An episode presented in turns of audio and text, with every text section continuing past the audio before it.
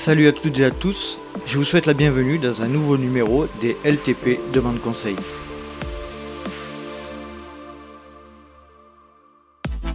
Et oui, bienvenue dans un nouveau numéro des LTP Demande Conseil et avec le retour du maître Pascal Balducci.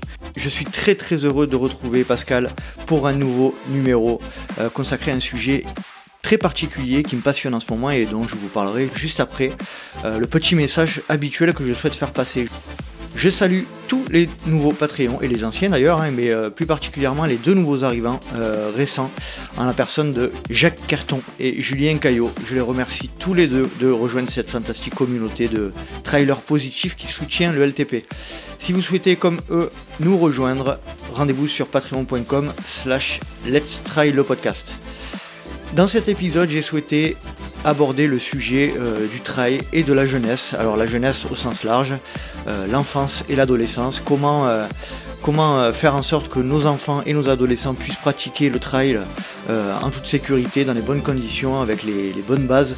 Euh, et puis, nous allons évoquer avec Pascal les différents, paramètres auxquels il faut faire attention lorsque l'on lorsque l'on accompagne nos jeunes dans cette pratique qui, qui, qui, leur permettra de se développer, de développer tous leurs sens et leurs capacités. Et vous l'entendrez, ça abattra quelques idées reçues euh, notamment sur la manière d'accompagner les jeunes et le sport. Allez, je ne souhaite pas vous faire patienter plus longtemps, je vous laisse profiter de cette magnifique conversation avec Pascal Balducci sur jeunesse et trail. Je suis avec Pascal Balducci. Salut Pascal, ça me fait vraiment, vraiment plaisir de te retrouver dans le podcast. Bonjour Nicolas, ben moi aussi écoute, ça me fait très plaisir de, de réapparaître aussi. Euh, voilà, après quelques petits soucis, mais tout va bien, donc euh, disponible pour ce nouvel épisode. Alors on va euh, aborder le sujet, un sujet qui moi me passionne en ce moment hein, dans le cadre de mon activité professionnelle, hein, puisque comme tu sais j'ai obtenu mon, diplôme d'éducateur sportif BPGEPS et je euh, on va faire comme l'année dernière, mais c'était dans le cadre d'un stage l'année dernière pour moi. Là, cette année, ça va être dans le cadre euh, professionnel et d'activité principale, euh, encadrer des enfants et des adolescents qui pratiquent le trail et la course à pied. Et L'important pour moi, c'était d'aborder ce sujet. je me suis un petit peu formé avec le, on en parlera plus en, détail tout à l'heure, la, le, livre Préparation physique du jeune sportif de Sébastien Rattel qui, qui fait référence aujourd'hui. et donc je voulais voir avec toi ce sujet-là du des jeunes sportifs et du trail ou de la course à pied. Euh, déjà, euh, Pascal, est-ce que tu peux nous expliquer un petit peu ton rapport, toi euh, Qu'est-ce que tu proposes aujourd'hui dans ce cadre-là du trail et des jeunes sportifs? Oui, en effet. Alors moi, c'est vrai que je gère, enfin, je m'occupe de deux équipes de jeunes. Alors, on va voir qu'aujourd'hui, on va parler encore des plus jeunes. C'est-à-dire, on va, on va aussi parler des prépubères et, et voir ce qu'on peut faire à cet âge-là pour commencer à développer des qualités. Alors, on va, bah, moi, personnellement, je ne vais jamais parler d'entraînement pour les prépubères, mais plus de développement de compétences, d'habiletés, de jeux, de, de découverte. Et voilà. Et ça me paraît extrêmement important, justement. On n'est pas là pour les entraîner, mais on est là pour, euh, pour les faire grandir et préparer les bases peut-être d'un futur entraînement euh, notamment au niveau de la puberté, mais on, reviendra sur cette problématique. Donc moi, je m'occupe de deux équipes de jeunes, mais qui sont plutôt des adolescents, c'est-à-dire à partir de, de 14-15 ans. Donc euh, généralement, les recrutes minimum 2, KD1 et jusqu'à euh, la troisième année espoir, mais ce sont des années qui sont extrêmement importantes aussi pour le développement des, des habiletés chez ces jeunes. Donc vous connaissez tous par exemple Sylvain Cachard, Baptiste Fourmont, ils sont issus de ces formations-là, mmh notamment au sein du Team Buff. Cette année, on a par exemple un, Jules Barriot dans le Brooks Trail Project, voilà, qui est devenu champion de France de, de course de montagne. Enfin, on a, des tas d'exemples comme ça de jeunes qui, via euh, une formation euh, bienveillante et, euh, et, bien amenée, leur permettent justement de progresser très régulièrement. Et pour ceux qui en ont les capacités d'atteindre le haut niveau, comme c'est le cas par exemple actuellement pour, pour Sylvain Cachard. Ensuite, c'est clair que quand on s'intéresse aux, jeunes, il faut aussi s'intéresser encore aux plus jeunes. Et c'est pour ça qu'on a mis en place, notamment bon, avec la Ligue euh, Auvergne-Rhône-Alpes une formation qui s'appelle Graines de Trailer. Alors, au moment de la diffusion, la date sera passée, mais elle sera reconduite chaque année euh, sur Saint-Étienne, où là, on va vraiment s'intéresser euh, au développement psychomoteur de l'enfant on va dire de la naissance jusqu'à jusqu'à la post-puberté. Et on va voir également ce qu'on peut mettre en place. Donc l'intérêt, c'est que c'est une formation qui est à la fois théorique et pratique. Donc moi, j'assure la partie théorique et Sébastien Cornet assure, le préparateur physique assure la partie pratique. Après, j'aimerais ajouter une dernière chose, c'est que tu as cité Sébastien Rattel, et donc les questions que, que, tu, que tu vas proposer aujourd'hui bah, sont très pertinentes parce que Sébastien est, la personne référente en France sur le développement des qualités physiques justement chez les jeunes, euh, avec notamment, euh, il balaye pas mal d'idées reçues, on va en parler tout à l'heure, sur les notions par exemple de force et, d'endurance qui, ont, qui vont à l'encontre de, tout un tas de choses qui sont encore préconisées, donc on va en parler. Euh, donc en effet, la préparation du jeune sportif de Sébastien Rattel, c'est le bouquin de référence pour ceux qui veulent approfondir la question. Voilà. Magnifique. Bon, super, introduction, c'est parfait. On salue Seb Cornet d'ailleurs, qui, passera prochainement dans un épisode, avec Blaise Dubois notamment. Euh, pour commencer par le commencement, et, là on parle du jeune sportif de manière générale, donc on est d'accord que ça part de, de l'enfance jusqu'à la, l'adolescence, la fin de l'adolescence. Déjà, j'aimerais, euh, si tu, euh, si tu, euh, si tu veux bien, donner une, une, définition que j'ai trouvée dans ce fameux livre de Sébastien Rattel, qui, qui détermine, qui définit la différence, enfin, les caractéristiques de l'enfance et de l'adolescence. Euh, tu me dis si je me trompe. Hein. A priori, d'après euh, Sébastien, l'enfant, euh, c'est avant l'apparition des caractères sexuels secondaires, mhm. donc pilosité, sein, etc. pour les filles, c'est moins de 12 ans, et pour les garçons, c'est moins de 14 ans, a priori. Et pour les... Vas-y, oui, je vas-y, vas je t'en prie. Et pour les adolescents, euh, c'est la période en phase de développement des caractères sexuels secondaires. Donc pour les filles, ça serait entre 12 et 17 ans, et pour les garçons, entre 14 et 17 ans. Bah, exactement. Je vais pas, on, va, on, va, développer un petit peu tout ça. Euh, ce qu'il faut bien comprendre, c'est que euh, on a finalement chez l'enfant un développement qui est discontinu, c'est-à-dire on n'a pas une croissance continue de l'enfant. Et cette croissance discontinue, on la voit par exemple, on sait qu'on a une croissance très rapide, c'est ce qu'on appelle une croissance par phase. Donc on a une croissance qui est très rapide la première année, c'est-à-dire de la naissance de l'enfant euh, jusqu'à ses un an il va prendre beaucoup en, taille en centimètres et euh, jusqu'à atteindre à peu près un mètre à 3-4 ans. là, la croissance est très rapide. Ensuite, on a un rythme qui va décroître, c'est-à-dire qu'on a à peu près 5-6 euh, cm par an de croissance jusqu'à la puberté. Et là, euh, alors bien sûr, c'est jamais, on est sur des statistiques, hein, il peut y avoir des différences entre les individus, mais ce qu'il faut bien comprendre, c'est que tant qu'on est en pré-puberté, on a une croissance des garçons et des filles qui est tout à fait comparable. C'est-à-dire qu'on a des courbes statistiques qui sont quasiment euh, identiques euh, et, parallèles. C'est ensuite que ça va se creuser après ce que Sébastien, Rappel, euh, Sébastien Rattel pardon, appelle le pic de vélocité de croissance ou, le, pic PVC, de croissance le, le PVC. Voilà, on va appeler le PVC, mais qui mmh. est le pic de vélocité de croissance et qui intervient en effet euh, plus tôt chez les filles que chez les garçons. C'est-à-dire, il intervient vers 12-13 ans chez les filles et à peu près à 13-14 ans chez les garçons, tout en sachant qu'on a des pics de croissance qui sont précoces, euh, qui peuvent apparaître dès 9-10 ans. On sait par exemple qu'on a une apparition euh, des caractères sexuels chez les filles, euh, notamment l'apparition des, menstruations, des règles, qui sont parfois, enfin qui sont en tous les cas plus précoces euh, qu'auparavant. Hein, à 12 ans, par des filles réglées, alors qu'avant, on était plus vers les 14-15 ans. Et on peut aussi avoir donc des pics de croissance tardifs, et ça va être plus fréquent chez les garçons, autour des 15 saisons. Donc c'est pour ça que c'est important d'arriver à évaluer un peu ce, ce pic-là, parce que c'est une période de, on va dire, de fragilité sur le plan, alors sur le plan psychologique, parce qu'il y a des bouleversements hormonaux importants, et également sur le plan euh, physiologique, bien entendu, parce qu'il y a une croissance importante, et on va voir que euh, on peut avoir parfois une une discontinuité entre la croissance musculaire, la croissance osseuse, euh, etc. Euh, donc, donc ça, c'est un premier point qui est important. Et puis le, le, le deuxième point, ce qu'on peut dire sur le développement discontinu, c'est qu'il va falloir bien dissocier justement les phénomènes de, de croissance et de maturation.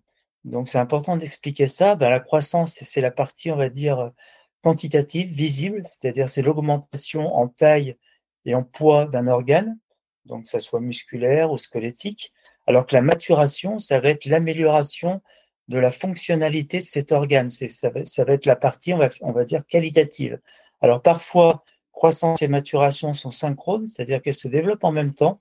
Et parfois, on a des, elles sont asynchrones, c'est-à-dire qu'on peut avoir une croissance alors que la maturation. Donc là aussi, il faut se méfier de ça. On peut avoir des enfants qui paraissent euh, déjà euh, adolescents, mais qui le sont que d'un point de vue euh, de la croissance, mais pas de la maturation des organes, notamment d'un point de vue musculaire, notamment d'un point de vue coordination motrice. Il y a des tas de qualités qui peuvent se développer plus tard. Donc ça, c'est vraiment et ça, c'est jusqu'au pic de vélocité de croissance. Et c'est un moment clé, comme on l'a dit tout à l'heure, parce qu'il y a des fenêtres physiologiques qui vont s'ouvrir. Et là, on va pouvoir commencer à parler d'entraînement, mais avec une adaptation importante euh, des contenus. Voilà. Donc, c'était deux points importants sur lesquels je voulais, euh, je voulais tout d'abord insister, mais on va revenir ensuite euh, là-dessus parce que ça a vraiment des implications importantes. Et on y reviendra peut-être quand tu auras des questions sur l'évolution du système nerveux ou justement mmh. le développement de la vitesse, de la coordination, de, ce type de qualité. Bon, on voit déjà à ton introduction là, euh, par rapport à cette définition là, que euh, c'est pas, c'est pas, on peut pas considérer les adultes et les jeunes sportifs. Il n'y a pas deux catégories. Dans au sein même des, des adolescents et des enfants, il y a toute une euh, des caractéristiques à prendre en compte. C'est, c'est vraiment pas simple. Chaque, chaque enfant et chaque adolescent en plus évolue différemment. Donc euh, c'est là la complexité un petit peu de, euh, de l'approche par rapport à, à cet âge-là, à ces âges-là, c'est que on est vraiment dans l'hyper-individualisation et ça va même, mm. en lisant un peu le livre de Sébastien Rattel, il faudrait théoriquement prendre des mesures assis, debout pour vérifier un petit peu l'évolution et, et c'est très compliqué quoi. Exactement, c'est-à-dire Sébastien Rattel explique comment justement évaluer euh, l'apparition du pic de vélocité de croissance, mais avec un suivi en effet assez complexe euh, de l'enfant, euh, alors qu'il peut se faire en pédiatrie, que, l'entraîneur peut réaliser. Alors ça, ça va être plutôt dans des disciplines où les athlètes sont, pris très jeunes déjà à l'entraînement, tennis, gymnastique, parfois natation. là, on a tout intérêt à réaliser ce type de mesures pour mieux adapter les contenus d'entraînement.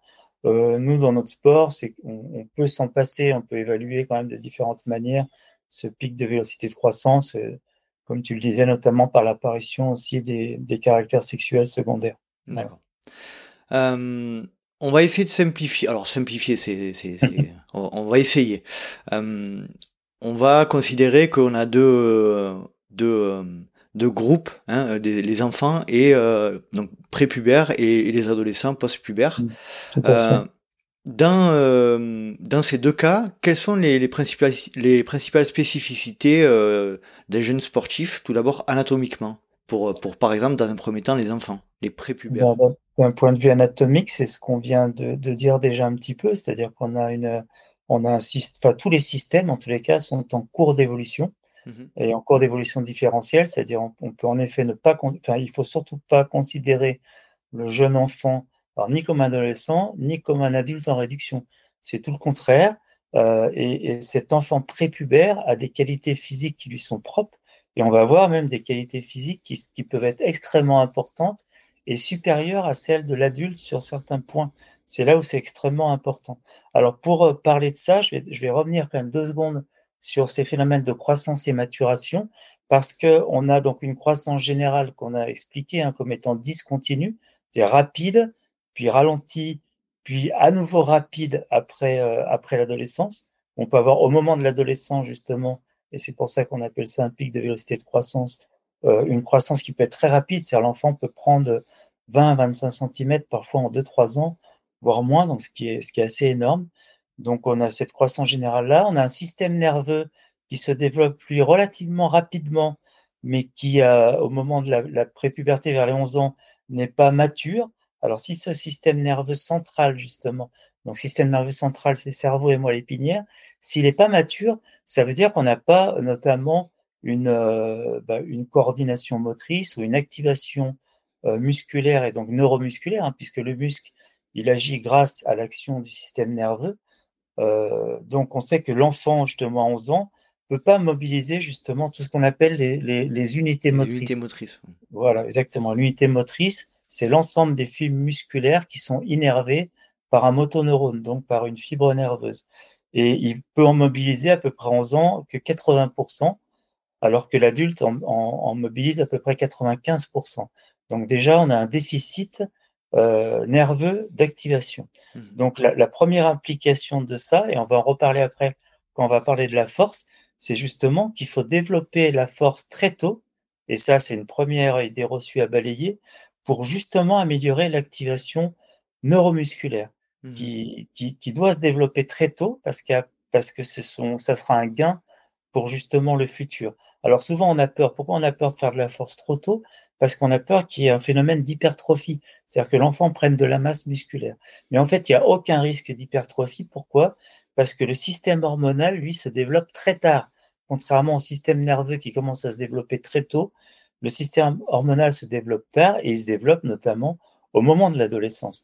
C'est-à-dire que tant que l'enfant est en prépuberté, et notamment chez les garçons, bah, il n'y a pas de, de production de testostérone, très peu, eh bien, il n'y a pas de risque d'hypertrophie, donc de prise de masse musculaire. Et ça, on en reparlera tout à l'heure, parce que je pense que tu as des questions sur, le développement de la force. Mhm. On y reviendra. Donc, euh, il y a nécessité à développer cette force très tôt. Alors, quand je dis développer de la force, ça ne veut pas dire euh, soulever des haltères avec des charges. On verra tout à l'heure comment développer la force chez le jeune euh, prépubère, notamment par des tas d'exercices sans charge, d'exercices de, de motricité globale, de, de coordination, euh, de bosu, euh, ou, ou, sur le terrain également en nature. Hein. Dès lors qu'on va faire de, de, la pente, par exemple, mmh eh bien, on développe la force en milieu spécifique euh, chez, chez, le jeune enfant. Voilà, et on, et on va développer surtout justement euh, l'activation neuromusculaire, et ça c'est intéressant de le développer le plus tôt possible. Donc ça c'est quelque chose déjà qui est, qui est très important chez le jeune. Et puis, la deuxième euh, application, mais c'est ce que je viens de dire en fait, c'est que on va développer euh, cette force par l'adresse. Enfin, l'adresse, l'agilité, la coordination sont des qualités bon, qui sont en lien aussi avec la force et qu'il faut développer le plus tôt possible, justement, mmh en lien avec le développement du système nerveux central. Euh, si on parle, donc là on a parlé euh, de, la, de, la, période prépubère.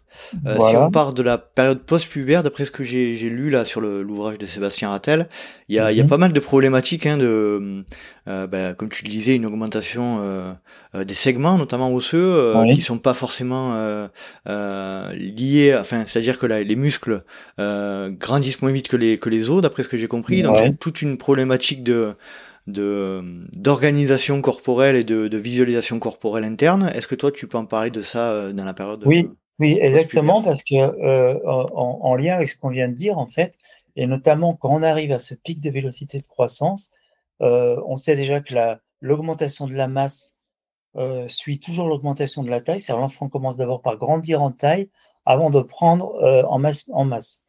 Euh, donc il y aura un peu de masse musculaire bien sûr, il peut y avoir aussi de la masse grasse, et ça, ça a des conséquences extrêmement importantes. Ça veut dire qu'il va falloir protéger en effet le squelette, et comment pour, pour éviter notamment les problèmes de dos que tout le monde connaît, c'est ce qu'on appelle les lordoses, les scolioses, les syphoses, qui sont des pathologies fréquentes à l'adolescence.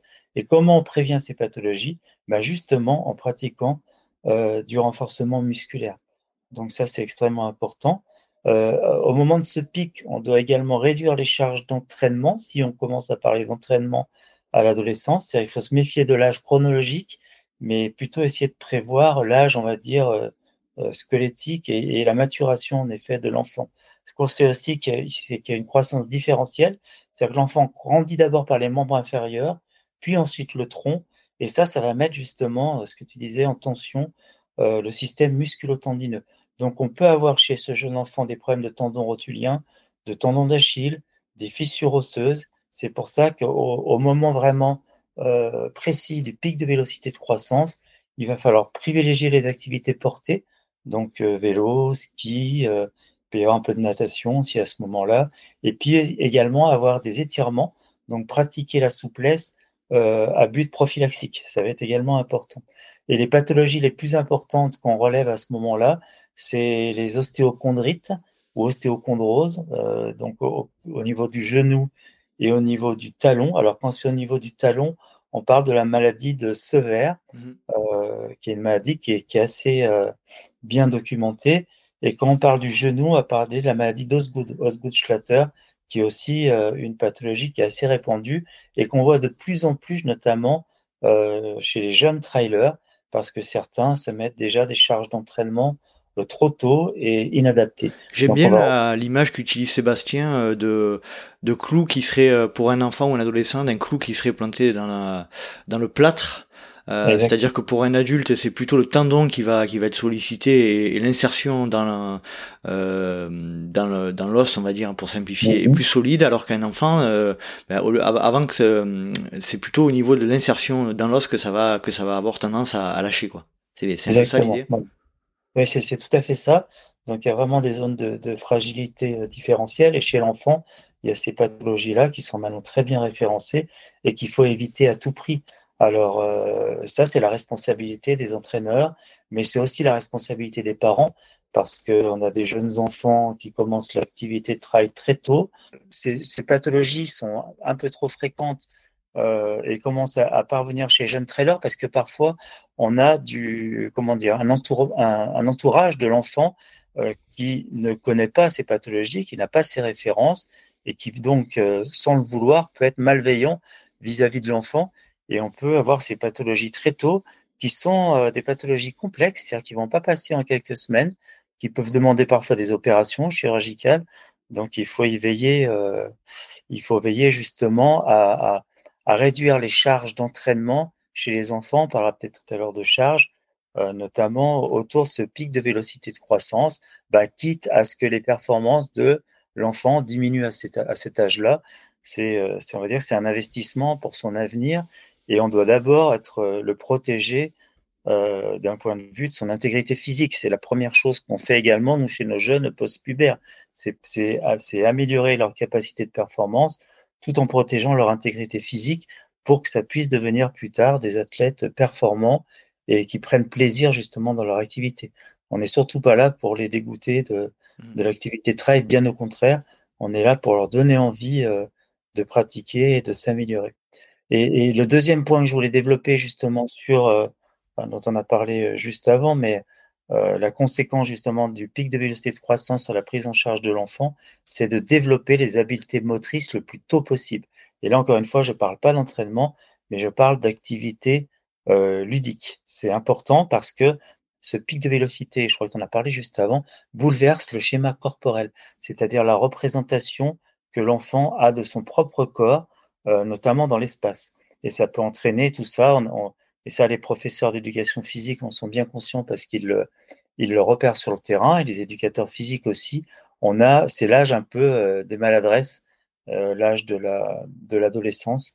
C'est-à-dire, on va on va avoir des des maladresses dans les frappes, dans les lancers, des mauvaises coordinations qu'on va repérer notamment, alors qu'on repère pas spécifiquement en trail, mais qu'on va repérer dans les sports de balle notamment. De précision. plus, exactement. Plus de précision. voilà handball, basket, tous les euh, football, tous les sports qui vont demander de la coordination, notamment dans les tirs, que ce soit à la main ou, euh, mmh ou, au pied, ou quand il faut coordonner le haut du corps avec le bas du corps, euh, ou dans également, on repère ça en vitesse, dans les sports de, vitesse chez l'enfant, on peut avoir des enfants complètement désordonnés et décoordonnés entre le bas et le haut, c'est là qu'on s'aperçoit que la course à pied demande de la coordination et plus on essaye d'aller vite, et plus on va sur des terrains aussi techniques, et plus euh, la coordination est importante. Donc voilà, donc là, on est chez, euh, on est chez les caractéristiques vraiment du, tout jeune enfant. Après, on peut rajouter, donc on a parlé un petit peu de souplesse, mais pour finir chez le jeune, euh, on pourrait dire que bah, la souplesse est donc une qualité, comme on l'a dit, qui est essentielle à, à, à entretenir pendant le pic de vélocité de croissance, qu'il faut étirer les chaînes musculaires car on a un quadriceps qui va prendre de la force, et en prenant de la force, il va se raccourcir.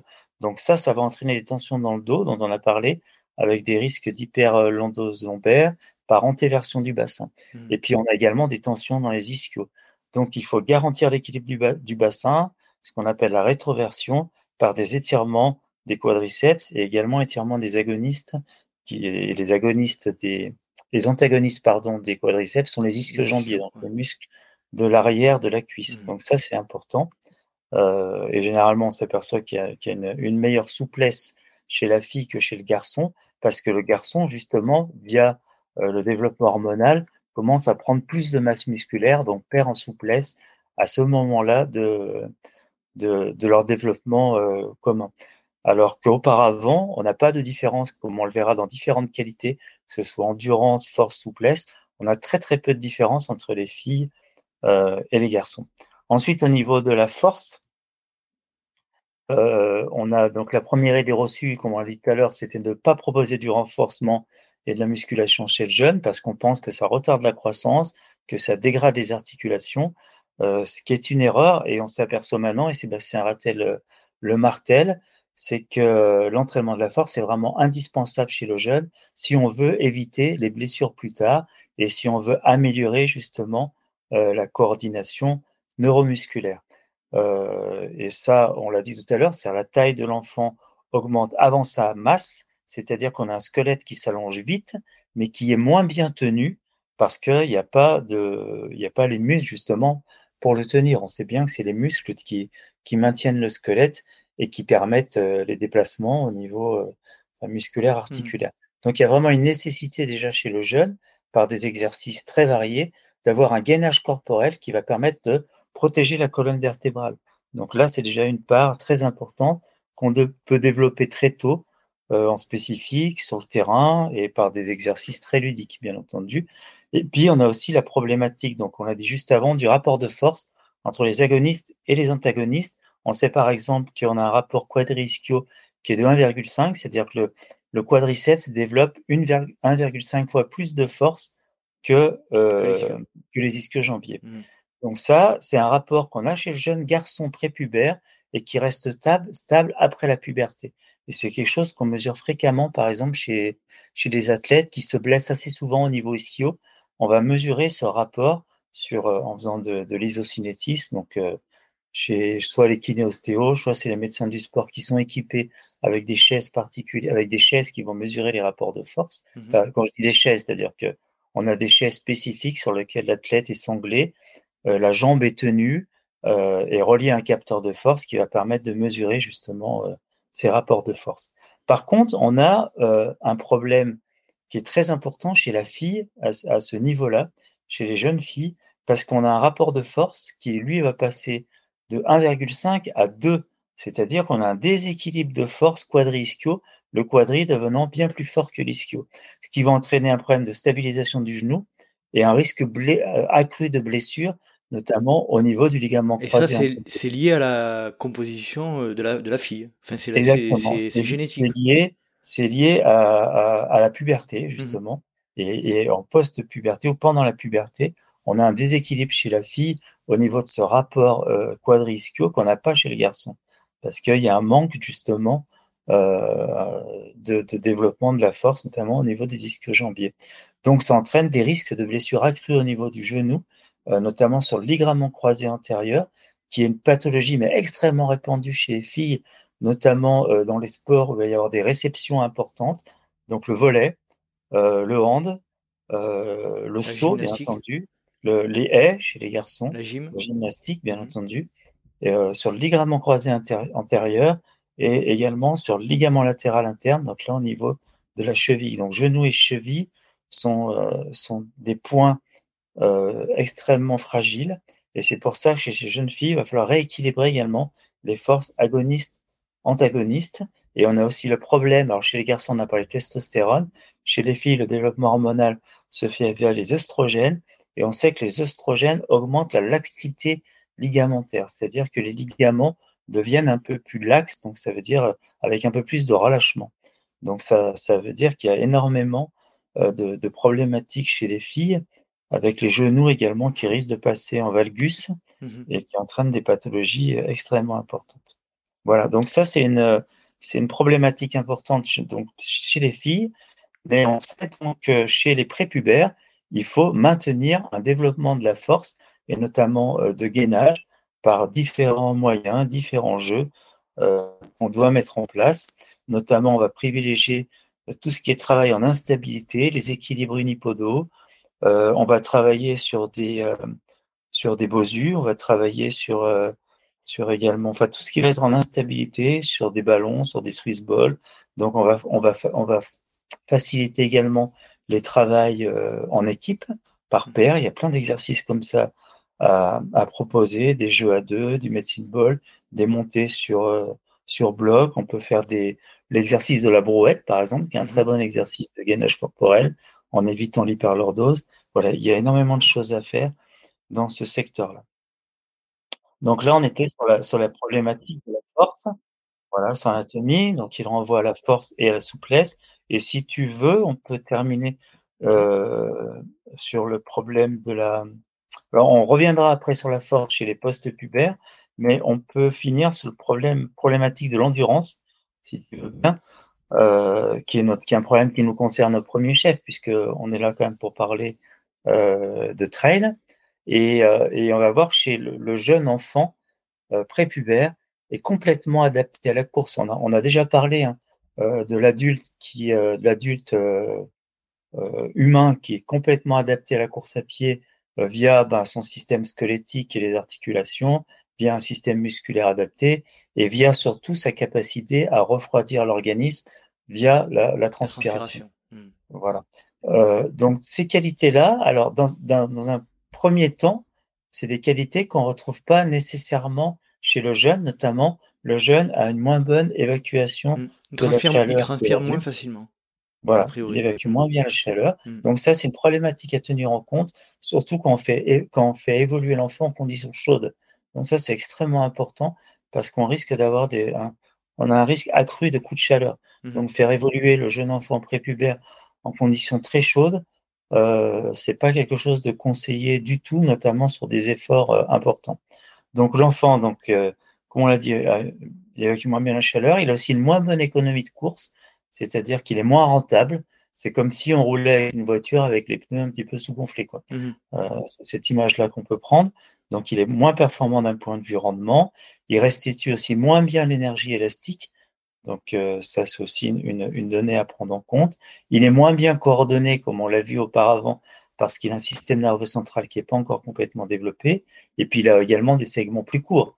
Donc, euh, donc sa, sa capacité de, se développer à une vitesse euh, importante est, moins importante que, celle de l'adulte. Donc ça, c'est ses premiers points euh, qui pourraient être des points négatifs, mais on va voir qu'il se rattrape complètement et, et, compense, même, il fait même plus que compenser euh, cette problématique-là, mais toutes ces problématiques-là sont importantes parce que c'est l'entraîneur et puis aussi les parents, si parfois c'est les parents qui entraînent, qui doivent en tenir compte et qui doivent les connaître. Donc ça, c'est important. Et c'est pour ça qu'on fait des formations aussi qui sont ouvertes à tous. C'est-à-dire dès qu'une personne s'intéresse à cette problématique, qu'il a, a, déjà des premières connaissances d'entraînement, il peut venir assister euh, justement à nos formations.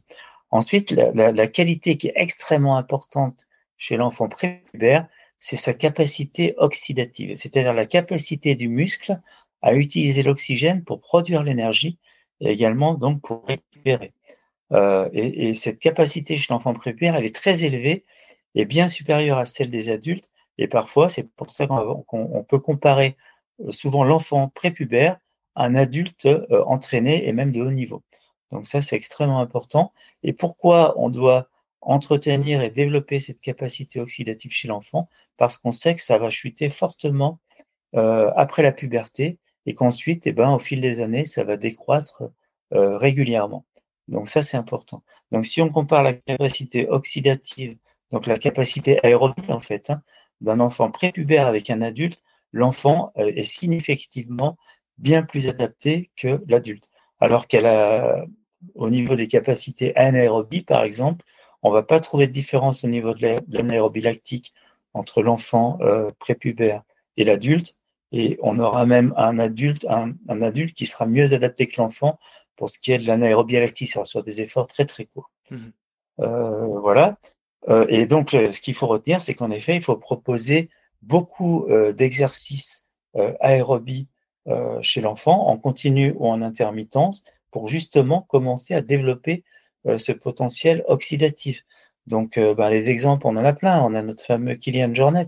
Mais encore une fois, on n'établit pas une loi ou, une théorie sur un, seul cas. Mais avant Kylian, on connaît, on a connu ce, développement très très tôt chez les Africains de l'Est mmh via des activités, simplement le fait d'aller à l'école et de parcourir plusieurs kilomètres en marchant ou en trottinant, qui a permis de développer également leur qualité aérobie très très tôt, qu'ils ont su conserver et développer par la suite.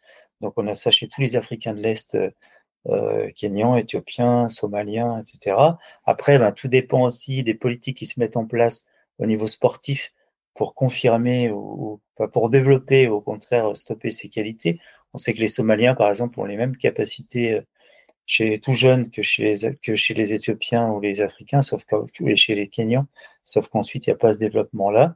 On retrouve ça aussi chez certains euh, Népalais, mais c'est la même problématique. On sait qu'il y a des, des, Népalais qui sont extrêmement doués et on en connaît quelques-uns sur les circuits euh, pour les, les ultra-trails, euh, sauf que, ben voilà, au Népal, au Tibet, il n'y a pas ensuite de politique sportive, hmm. voilà, de structure qui va permettre de prendre en charge ces jeunes mmh et qui permettrait d'avoir énormément d'athlètes de haut niveau venant de ces pays-là. Donc ça, c'est important à noter. Euh, et puis, ce qu'il faut retenir dans le développement du potentiel oxydatif de l'enfant, c'est que l'enfant va pouvoir répéter les efforts et il va pouvoir mieux les récupérer également. Il récupère, euh, mieux que. Il récupère bien plus vite mmh. euh, parce qu'il récupère plus vite sa capacité oxydative et également, on s'aperçoit qu'il a aussi une réactivation rapide de ce qu'on appelle le système nerveux parasympathique. Alors peut-être on en avait parlé quand on avait parlé de variabilité de fréquence cardiaque, mais c'est une des deux branches du système nerveux autonome euh, qui permet euh, l'équilibre justement et le niveau de forme de l'athlète et, le retour à la forme de l'athlète, notamment euh, via la réactivation du système nerveux parasympathique qui demande un certain temps chez l'adulte, qui peut être de plusieurs jours après une compétition par exemple, voire plusieurs semaines après un ultra. Et on sait que ce, délai-là est très court en fait chez l'enfant, donc il va pouvoir répéter des, euh, des efforts plus ou moins intenses bien plus rapidement. Donc ça, c'est une notion qui est extrêmement importante également à prendre en compte. Donc l'entraîneur, on sait qu'il doit ben, préserver, développer ses, enfin, il doit d'abord développer la capacité oxydative des jeunes avant 12 ans. Mais encore une fois, avant 12 ans, moi, je ne parle pas d'entraînement, mais je parle d'activités, et là c'est plus des activités en famille ou mmh. via les écoles de travail qui sont qui s'ouvrent euh, de plus en plus chez les jeunes, et, tu en connais euh, dans ton pays. Mmh euh, et puis après, eh bien, au-delà de 12 ans, par contre, c'est le rôle de l'entraîneur de préserver cette capacité oxydative. Et là, on va pouvoir commencer à parler d'entraînement en endurance, notamment. Et puis, autre constat qui est en lien avec ça, qui est extrêmement important, c'est qu'on sait que le, jeune enfant prépubère a un pourcentage de fibres lentes au niveau donc de sa structure musculaire. Donc ces fibres lentes qui permettent bah, les efforts en endurance. Hein, on sait qu'on a des fibres lentes, mmh des, fibres rapides. Mmh. Voilà, avec un rapport qui va évoluer dans le temps, mais surtout chez les jeunes, parce qu'après il évolue très très peu chez l'adulte. Mmh. C'est-à-dire qu'on va naître, on va dire on est endurant ou on est sprinter, et déjà, chez le jeune enfant, il y a des différences, mais chez le jeune enfant, on a quand même un pourcentage de fibres lentes qui atteint en moyenne 70% et qui va passer en moyenne à 50% chez l'adulte non entraîné ou non endurant. C'est-à-dire l'adulte entraîné a un pourcentage de fibres rapides, si on fait une biopsie, qui est plus important et qui explique aussi ses capacités justement euh, euh, supérieures à celles de, de, de, la personne qui est moins, qui est moins endurant ou qui est moins adaptée euh, aux, efforts en endurance. C'est pour ça que c'est pour ça aussi donc que le, jeune enfant est mieux adapté euh, aux efforts en endurance que l'adulte. Euh, et puis on a une troisième qualité, vous voyez qu'il y en a plein. Donc il y a à la fois la capacité oxydative, le métabolisme oxydatif, qui est celle d'un adulte entraîné. Et là, je parle d'un enfant non entraîné, a les mêmes capacités oxydatives d'un adulte entraîné. Donc c'est vraiment énorme comme capacité. On a euh, la proportion de fibres lentes et puis aussi, on a aussi euh, une activité accrue euh, d'une enzyme, qu'on appelle la SDH, qui est là. c'est un peu compliqué, mais c'est important de la citer parce que vous, allez la trouver dans les bouquins, qu'on appelle la succinate déshydrogénase, dont le rôle, alors elle intervient dans le cycle, le cycle de Krebs, qui est le cycle qui permet la dégradation des sucres, donc ce qu'on appelle la glycolyse, euh, à l'effort et qui va permettre la fourniture d'énergie euh, et la formation et la formation d'ATP, qui, est au final la seule molécule utilisable par le muscle. Hein. Donc le cycle de Krebs, c'est ça, c'est la transformation du cycle via différents, euh, différents processus assez complexes et qui va permettre au final la formation d'ATP et donc la production de mouvement chez l'adulte. Et on sait que cette activité enzymatique de cette aérobie, est comparable entre un enfant prépubère et un adulte entraîné en endurance. Donc là aussi, c'est une prédisposition chez le jeune enfant qui est assez phénoménale. Ce qui fait que métaboliquement, et ça Sébastien Rattel le dit très bien, l'enfant euh, est comparable à un athlète de haut niveau. Mmh et ça, c'est quelque chose à prendre en compte qui est, extrêmement important. Et d'où l'intérêt justement d'entretenir toutes ces qualités de force et d'endurance via le jeu, via, euh, ben, la marche, via la randonnée, via des tas d'activités aérobies différentes. Je ne parle pas simplement de course. Euh, c'est de l'entretenir chez le jeune enfant et ensuite, enfin, et ensuite le développer justement à partir de l'adolescence. Voilà. Donc, on va parler donc des trois qualités chez l'enfant prépubère. Mmh donc déjà souplesse, force, endurance. Il y en aurait d'autres à développer, mais qui sont complémentaires de toutes celles-ci. D'accord. ok, très bien. On voit, on voit que, comme on le disait tout à l'heure, il y a vraiment des qualités euh, innées hein, chez l'enfant et, et, qui sont à qui sont à maintenir. Donc si je récapitule un petit peu sur cet aspect-là, L'enfant a une course peu économique, il a une tolérance au stress thermique plus faible, donc il a une capacité de, refroidissement du corps un peu plus, un peu plus faible, euh, puissance explosivité aussi plus faible, mais par contre, à contrario, il a un système oxydatif très performant, une capacité de récupération élevée, euh, et aussi une notion de perception de l'effort qui, ressort dans les livres de Sébastien Rattel apparemment. Euh, la perception de l'effort chez un enfant est beaucoup moins élevée que chez un adulte. Exactement, oui. C'est aussi une différence qu'on qu'on retrouve et qui à prendre en compte et la plus de difficultés aussi justement à percevoir. On sait que c'est les adultes, on utilise une échelle qu'on appelle RPE, donc c'est Rating mmh. Perceived Exertion, c'est-à-dire la, la, perception de la difficulté de l'effort. Alors on a une échelle particulière chez les, chez les, chez les enfants, qui est l'échelle ESIE, je crois. Euh, J'ai plus exactement son nom, mais disons qu'au lieu d'avoir une perception, enfin, on a toujours les barreaux de 1 à 10, mais on va euh, mettre des petits dessins et on va essayer euh, par le langage de définir un peu mieux euh, la difficulté justement de l'effort perçu. Où on a aussi, alors il y a quelque chose qui est intéressant, j'ai vu chez Blaise Dubois, lui il utilise les images de quand il, utilise l'image de courir vite et courir lent et l'image du de la tortue et du lièvre tout simplement. Mmh Donc par les exercices qu'il propose, il va parler par exemple parfois de courir comme un lapin ou de courir comme un lièvre. Et chez les enfants, c'est vraiment, euh, c'est vraiment parlant. Quoi. Hmm. Euh, et, et, pour, et pour rebondir sur, euh, sur Blaise Dubois, il explique bien aussi que c'est complètement aberrant, par exemple, de limiter les efforts des jeunes enfants à un kilomètre, par exemple, sur certaines courses, comme on le voit. Alors, moi, je dirais pas que c'est aberrant parce que je pense que d'un point de vue, parce que là, on parle de compétition.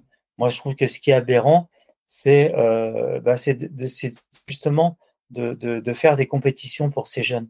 On devrait rester sur un phénomène complètement de jeu. Mmh euh, alors, pourquoi pas dans une, une approche qui soit compétitive, entre guillemets, mais qu'on ait une variété de jeux qui sont importantes et qu'on définisse pas toujours des meilleurs et des moins bons. Quoi.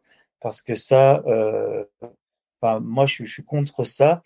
Euh, et là, je rejoins, alors j'ai pu rejoindre des philosophes comme Albert Jacquard qui a écrit un bouquin qui est, qui est extrêmement intéressant, qui s'appelle Alto Jeu, et qui décrit justement tous les travers euh, du système compétitif, et notamment chez les jeunes enfants, et tout ce que ça peut apporter comme problème psychologique. Et je suis moi complètement dans cette optique-là. Donc à la fois, je suis pour la non-limitation des distances chez les enfants et qui, puissent s'exprimer euh, tant, qu'ils en ont envie et que ça vient d'eux-mêmes et qu'ils ont plaisir à, produire un effort, on a des jeunes enfants de 8 ans qui sont capables de faire 10 km sans aucune problématique et sans du tout se mettre en danger, tant qu'on respecte encore une fois les conditions thermiques et puis l'envie du jeune enfant et qu'on et respecte aussi bon, l'hydratation, etc. On voit des jeunes qui courent 8-10 km sans s'arrêter et pour qui ça pose aucun problème. Euh, mais par contre, en compétition, moi, je suis pour la limitation parce qu'on va sur des allures qui sont complètement différentes, avec des enfants qui n'ont pas toujours choisi d'être là, parfois c'est le choix des parents. Euh, donc il faut, je pense, limiter. Et on a bah, aussi une fédé qui limite tout ça. Mais la, vraie problématique, je pense, Nicolas, c'est que le fait de limiter euh, les, distances chez les enfants, ça a créé aussi des limites dans la tête euh, des entraîneurs, des parents. Et du coup, bah, on n'ose pas et on pense qu'on va complètement détruire les enfants en leur faisant courir en effet euh, des distances supérieures à 1, 2, voire 3 km, alors que l'enfant, d'après ce qu'on vient de dire juste avant, non seulement il en est capable, mais il est fait pour ça, justement, mmh. complètement.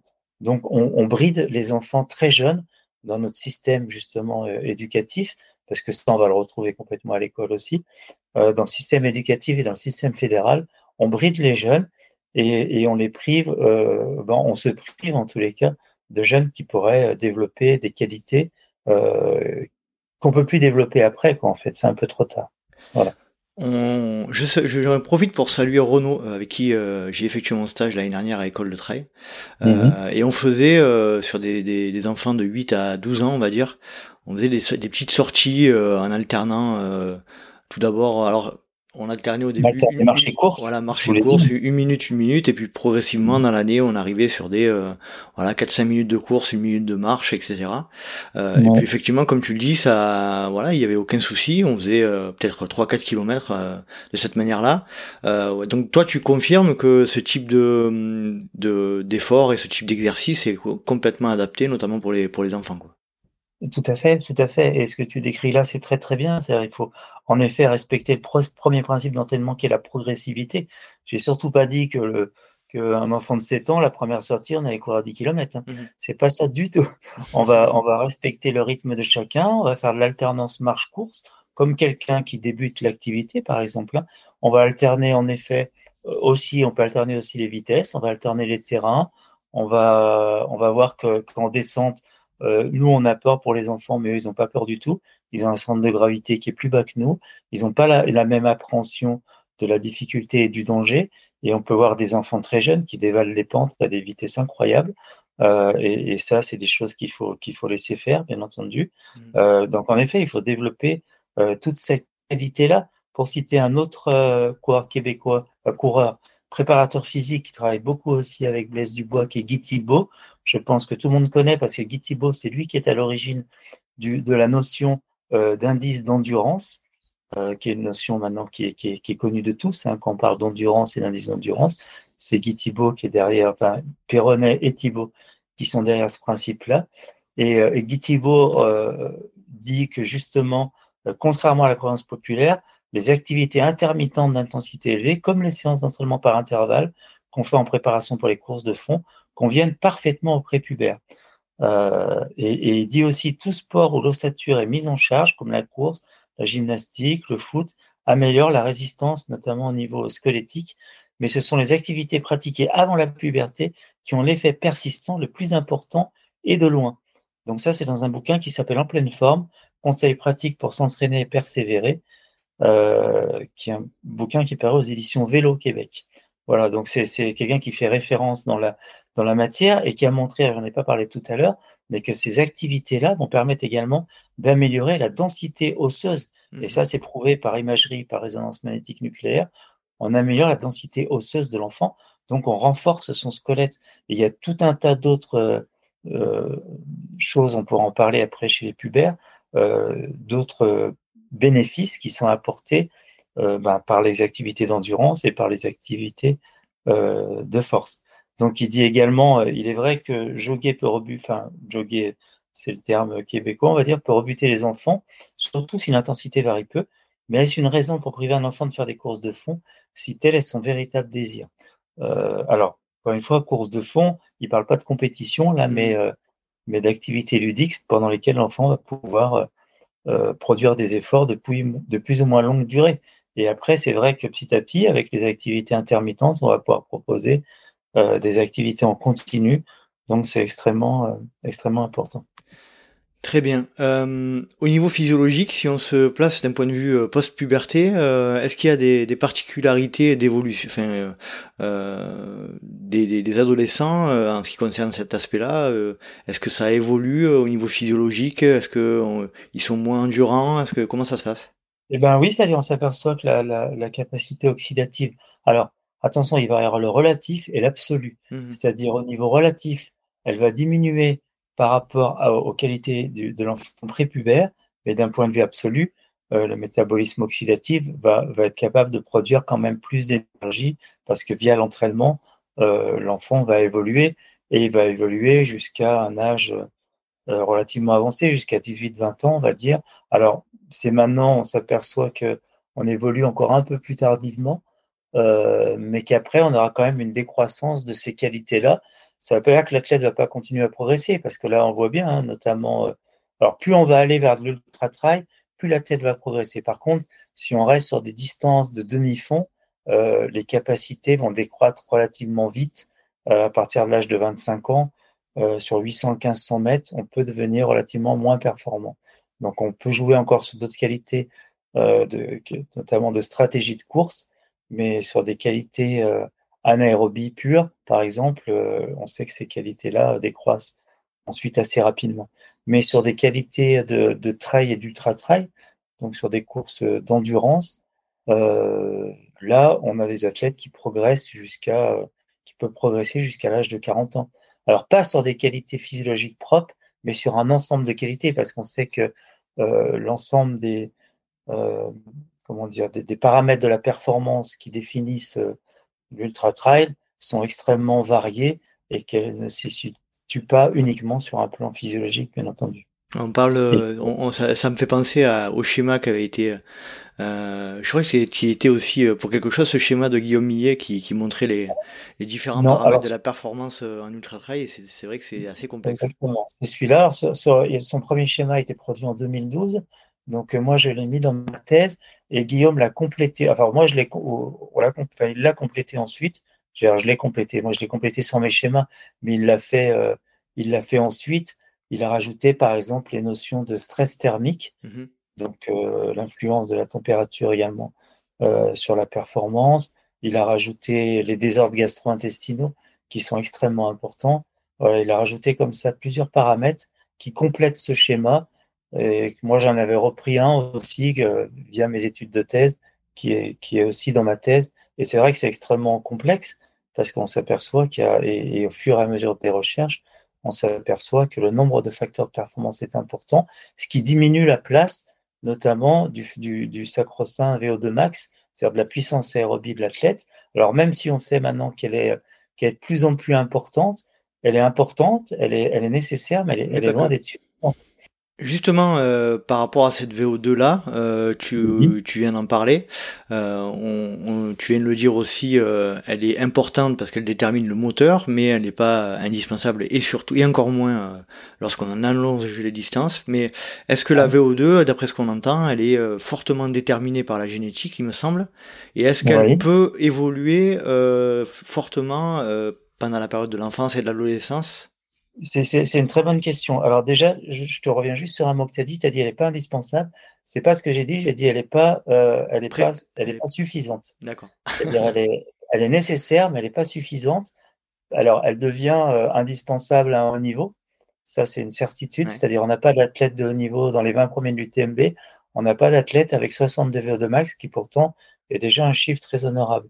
Mais on va plus avoir des athlètes entre 70 et 80 voire entre 70 et 90, euh, comme ça peut être le cas pour Kylian, et peut-être pour d'autres d'ailleurs, parce que je ne connais pas les, les hmm. de max de tous. Ensuite, euh, en effet, il est très important, et là, euh, ça, là, on est vraiment dans la période post, puisqu'on parle de la post-puberté, c'est une période essentielle pour justement développer ce fameux VO2 max. Pas, avant la puberté alors Alors, après la puberté, après la puberté, hein, on est dans une période qui est faste pour développer le VO2 max, qui est autre chose que la capacité oxydative, qui mhm. revient plus, elle, à une capacité d'endurance, c'est-à-dire à, produire un effort sur la durée et à récupérer très vite de cet effort.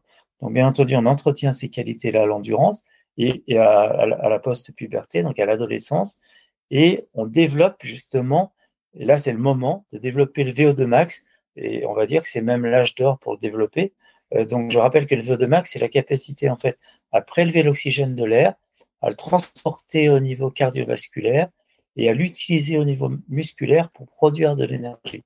Donc, toutes ces qualités-là se développent justement euh, au, moment de l'adolescence. C'est le moment clé pour développer ça.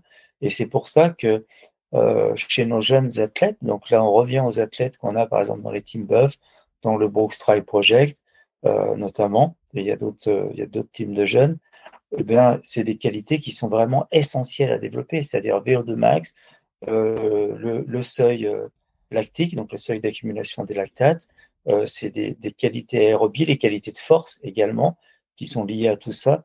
qu'on développe à ce moment-là et qu'on optimise justement euh, jusqu'à l'âge 18-20 ans, c'est-à-dire à partir de 14-15 ans jusqu'à 18-20 ans, sont des qualités vraiment sur lesquelles on insiste chaque année et on essaye de développer au maximum pour que l'athlète soit ensuite ait un VO2 max qui soit optimisé par rapport aux qualités physiques qu'on est capable de déterminer chez le jeune. C'est-à-dire chacun a un plafond différent. Euh, c'est-à-dire on sait que certains, on va les amener à 18 km à l'heure et on n'ira pas plus haut, et puis d'autres qu'on va amener à 22, 23 km à l'heure. C'est le cas par exemple de Baptiste Fourmont l'an passé euh, sur un test euh, en pleine recherche.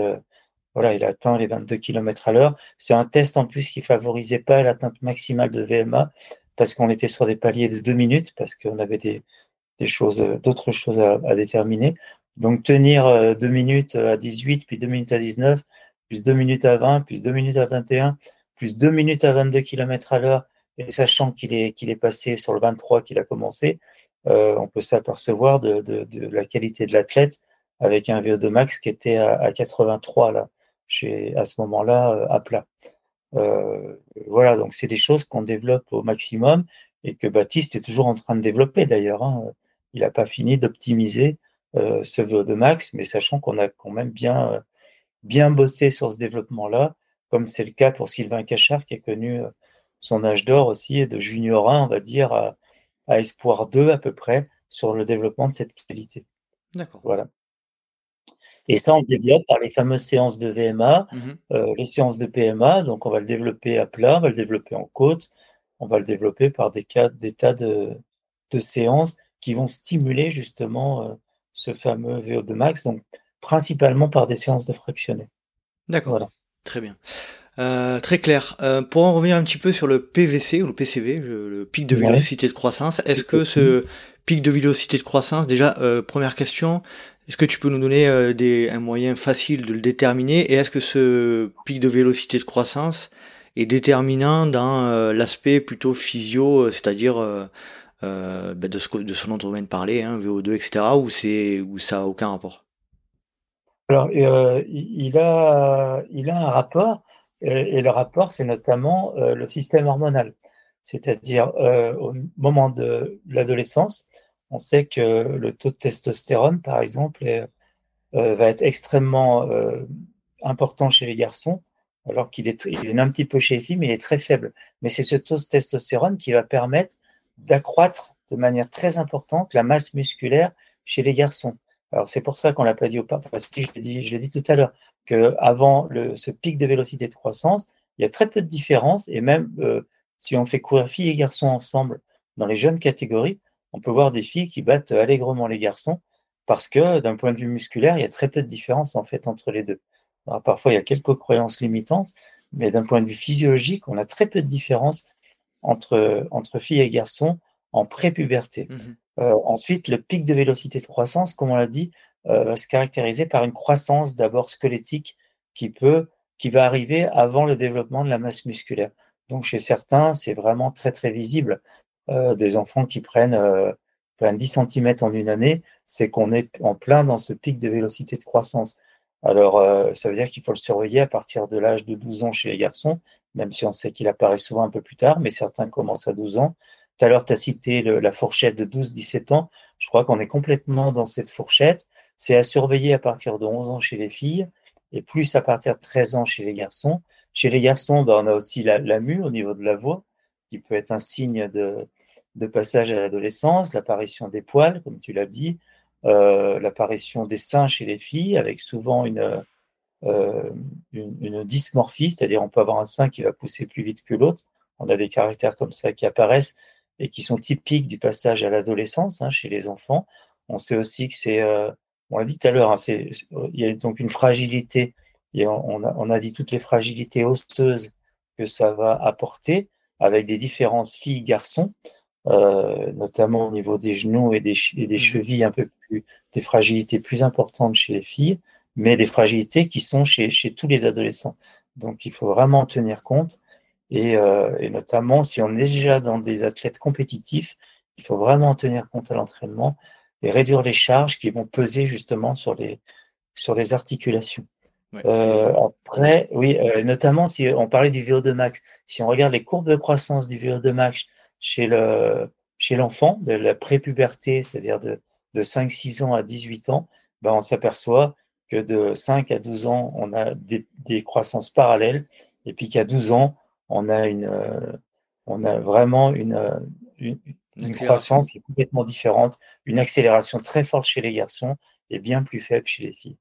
Donc ça, c'est vraiment flagrant, et c'est pour ça que l'adolescent garçon devient en moyenne bien plus performant alors dans toutes les activités de vitesse, de force et d'endurance que les filles. D'accord. Je dis bien en moyenne, parce qu'on va trouver des filles qui vont être plus fortes que les garçons, bien entendu. Parce que ce qu'on n'a pas dit au début, et qui va en lien avec tout ce qu'on est en train de dire sur la nécessité de développer les qualités d'endurance et, de force, etc., c'est que le constat alarmant euh, qu'on peut faire chez nos jeunes, c'est qu'on sait qu'en 25 ans, euh, l'enfant, dans tous les pays civilisés, donc la France, alors pas civilisé, industrialisé, pardon, j'ai dit une grosse bêtise en disant civilisé, dans tous les pays industrialisés, on a une baisse en moyenne de 25% des capacités physiques en, en une génération euh, chez nos enfants. C'est-à-dire qu'avant, quand on faisait 800 en 3 minutes, on le fait maintenant en 4 minutes. On sait que ça, euh, c'est complètement lié euh, à, à l'augmentation du poids et à la baisse de l'activité physique. Voilà. Donc, on sait qu'on a de, on sait que 30 à 60 de la perte d'endurance est expliquée par l'augmentation euh, de la masse graisseuse. Il y a un autre rapport qui est complètement alarmant, c'est un rapport de l'OMS, donc l'Organisation mondiale de la santé, c'est-à-dire qu'en 40 ans, et là c'est à l'échelle mondiale, en 40 ans, les cas d'obésité chez l'enfant et l'adolescent, donc de 5 à 19 ans, ont été multipliés par 10 et, même par 11, puisqu'on est passé de 11 millions d'enfants obèses en 75 à 124 millions d'enfants obèses en 2016, plus 213 millions d'enfants en surpoids.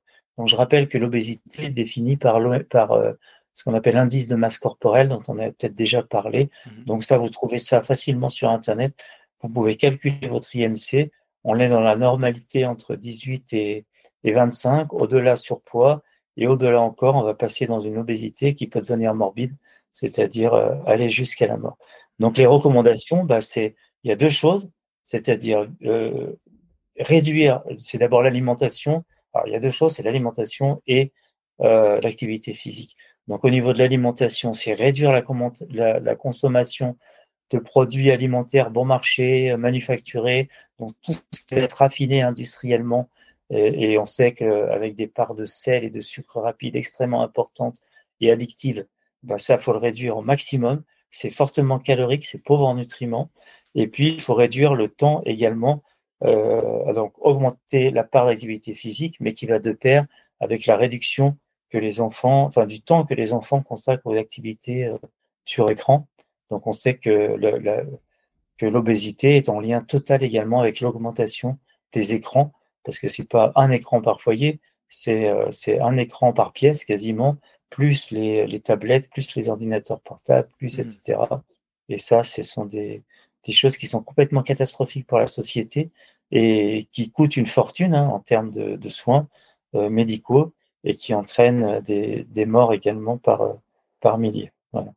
Ouais, le, le, message est passé, c'est clair que c'est alarmant et euh, euh, ouais, on a tous nous, euh, y compris nous éducateurs sportifs, à, un énorme boulot à faire. Moi, j'y suis en plein dedans en ce moment et c'est vrai que voilà, c'est c'est alarmant et il y a vraiment vraiment euh, de quoi de quoi prendre peur et de s'alarmer, mais euh, c'est à nous aussi de, par le biais de ce qu'on retransmet à nos enfants, de, de, changer un petit peu de, de, de, de, de façon de penser aussi euh, par certains aspects en étant parent. Je pense que parfois on, on donne des mauvaises habitudes aussi.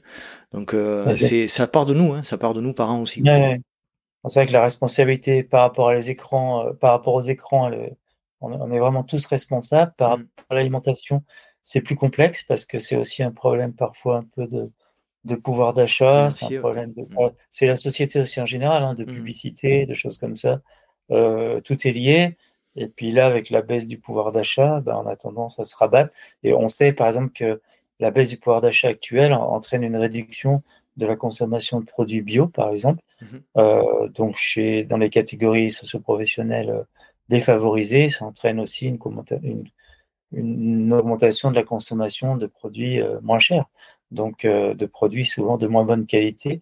Donc, ça ne va pas améliorer les choses de ce point de vue-là. C'est clair. On continue un petit peu en abordant quelques thèmes. alors, on va essayer, on va pas essayer de rentrer trop dans le détail, si tu veux bien, Pascal. Qu'en est-il de l'échauffement du jeune sportif? Ah oui, c'est vrai qu'il y avait cette question-là. Alors, bah, l'échauffement chez les tout jeunes, on a dit ça va toujours commencer. Alors, l'échauffement, euh, euh, il faut déjà commencer par ce qu'on appelle de la, motricité. C'est-à-dire, on peut faire des petits exercices sur place, euh, notamment des exercices duels, c'est-à-dire à deux, des, petits assouplissements, des petits exercices de, de petits montées de genoux à deux, des petits exercices d'opposition, donc de motricité, entrecoupés de petits exercices de marche, de choses comme ça. Donc, on va travailler sur la motricité globale euh, du jeune, et enfin pas spécialement du jeune, parce que ces exercices-là euh, qu'on pratique en école de trail, nous, euh, alors avec la, méthode Seb Cornet, ça marche également très bien pour les adultes. c'est un début d'échauffement qui est assez intéressant parce que ça va mobiliser notamment les articulations et ça va commencer à chauffer musculairement des muscles qui ne seraient pas échauffés par un simple footing notamment. On sait par exemple que les, les ischio-jambiers, après un simple footing, ils ont une évaluation de température qui est simplement de 0,2 degrés, alors que ça devrait être une élévation, une élévation de 2 degrés environ. Mmh. Donc les, les, par exemple, par un échauffement classique, s'échauffent mieux que les ischios qui sont plus fragiles. Donc via l'exercice de motricité, on va pouvoir justement avoir un échauffement global euh, plus important. Mais cet échauffement-là, il est quand même, euh, voilà, il est nécessaire pour tous les adultes euh, pour tous les enfants aussi. Alors, peut-être moins pour des enfants prépubères parce qu'ils ont une masse musculaire qui est moindre. Donc, c'est pour ça qu'il faut passer plus par des exercices de motricité, des petits jeux, euh, des exercices de proprioception, des choses comme ça, euh, des équilibres unipodaux, par exemple, les yeux fermés, les yeux ouverts. Voilà, tout ça, ça va mettre en, en, en chauffe justement tout le, tout le système musculo-squelettique et articulaire euh, et c'est ça, c'est plus important que le système que de chauffer le système musculaire dans un premier temps. Chez le jeune enfant prépubère, chez l'adulte, c'est un petit peu différent. Voilà. Et chez l'adolescent, eh ben, on va passer un échauffement déjà un peu plus classique. Alors, ça ne veut pas dire qu'on va pas faire de la motricité, mais il va y avoir un footing qui va se conclure également par des éducatives, par des accélérations, pour qu'on ait un système musculo-squelettique qui soit parfaitement prêt à, à, un effort ensuite qui va être plus, euh, plus intense. Très bien. Voilà, j'espère avoir répondu. C'est parfait. C'est parfait. Donc si, si je résume, euh, des petits des petits jeux plutôt basés proprio et plutôt ludiques pour les pour les, les prépubères et, un, échauffement un peu plus classique euh, avec des gammes d'athlètes, euh, proprio, mobilité, coordination. Mmh. Alors ça, pardon, on peut toujours en intégrer chez les chez les moins jeunes, mais c'est vrai que souvent on, on a peut-être moins de temps parfois. Mmh. Alors ça veut pas dire sur des sur des un travail spécifique de gainage, il faut intégrer tous ces exercices-là, c'est extrêmement important. Et ça peut être aussi du travail de routine. C'est-à-dire une fois que l'éducateur a montré des routines de proprio, de gainage, etc. Euh, aux jeunes, il peut très bien reproduire ça chez lui une quinzaine de minutes par jour ou euh, tous les deux jours, euh, et ça sera extrêmement utile. On a ensuite des athlètes qui qui vont totalement réduire notamment leur risque de blessure. Ça c'est extrêmement important et qui vont améliorer également leur niveau de performance. Donc c'est important de mettre en place ça très très tôt, comme on l'a vu hein, euh, tout à l'heure chez les, prépubères, parce qu'ensuite c'est des habitudes qui restent et des techniques qui restent et des habiletés qui sont déjà développées et notamment via une meilleure maturation du système nerveux central. C'est ça qui va gérer la coordination, la motricité, l'agilité chez le jeune enfant et qu'on va garder ensuite. Très bien. Euh, deuxième point, euh, l'étirement du jeune sportif. Euh, j'ai, en lisant le livre de Sébastien Rattel, j'ai, alors, euh, on, dans la formation, on nous a appris que rien ne prouvait officiellement euh, que les étirements euh, étaient favorables, notamment par le, je crois que c'était la thèse ou le, les recherches de Gilles Cometti. rien, ne, rien ne prouve officiellement que les étirements soient favorables à la performance ou à la récupération, d'après ce que j'ai compris. Mais euh, mhm. là, on était plutôt sur quelque chose de plus euh, un peu plus opposé avec Sébastien Rattel. Est-ce que tu peux Alors, c'est pas vraiment opposé. C'est vrai que la problématique des étirements, c'est extrêmement complexe hmm. parce qu'il y, a toute une, enfin, il y a des formes d'étirement extrêmement variées. On a les étirements passifs, passifs assistés, euh, les étirements actifs, les étirements balistiques, les étirements activo-dynamiques. Bon, on a toute une liste. Et puis surtout, euh, le consensus, il va plutôt être sur l'étirement euh, à la fois pré-compétitif, qui n'améliore pas la performance et qui peut même entraîner via une meilleure laxité euh, une baisse de performance, notamment chez les sprinters. On s'est aperçu de ça. C'était c'est complètement hallucinant mmh. parce qu'en améliorant en fait sa, euh, sa, sa, laxité, on va dire musculaire, donc en améliorant sa, souplesse, mmh. l'athlète en fait diminue sa stiffness, c'est-à-dire sa raideur neuromusculaire et sa capacité à envoyer rapidement l'énergie. Sa réactivité. Au moment, voilà, sa réactivité au sol. Donc ça, c'est quelque chose qu'on a compris assez vite. Et puis également, il y a un consensus sur les étirements post-entraînement c'est une fois que le muscle est chaud, pourquoi? Parce que la chaleur, c'est un, effet antalgique et ça va reculer le seuil de douleur à l'étirabilité du muscle. Donc, on a un risque de ce côté-là d'avoir des micro-lésions. Voilà. Ensuite, euh, il y a tout un tas de moyens de, s'étirer et de s'étirer de manière positive pour euh, gagner euh, notamment bah, en souplesse articulaire, pour regagner en mobilité, en regagner notamment en, en, comment dire, en, longueur du muscle, parce que via le, via le travail musculaire, le muscle se raccourcit. Donc, c'est bien de lui redonner un peu de, de la laxité et de la longueur. Donc, il y a tout un tas de types d'étirements, notamment les étirements, euh, l'étirement global euh, actif. Il y a certaines méthodes qui permettent justement de, retrouver cette mobilité sans risque. Euh, ensuite, chez le, jeune, euh, on a vu tout à l'heure qu'il y avait une nécessité euh, d'assouplissement euh, parce que justement, à l'adolescence, il y a des, phénomènes de croissance et de maturation comme on a vu, et surtout une différence entre la croissance du squelette et la croissance du muscle qui peut être différente. Donc, on a besoin d'étirements de, qui vont permettre de corriger un petit peu ces, ces différences de croissance. Donc, on est dans une problématique qui est complètement différente de celle qu'on va trouver chez l'adulte, chez le jeune prépubère. Et c'est pour ça que Sébastien Rattel insiste sur, sur ce phénomène-là. D'accord. Très bien. On en parlait un petit peu en début d'épisode, euh, la musculation ou alors euh, le renforcement musculaire, on va dire, hein, pour simplifier, mhm. et le jeune sportif. Donc tu en as parlé quand même euh, assez longtemps tout à l'heure, mais ça, mérite de remettre une, petite couche. Ah.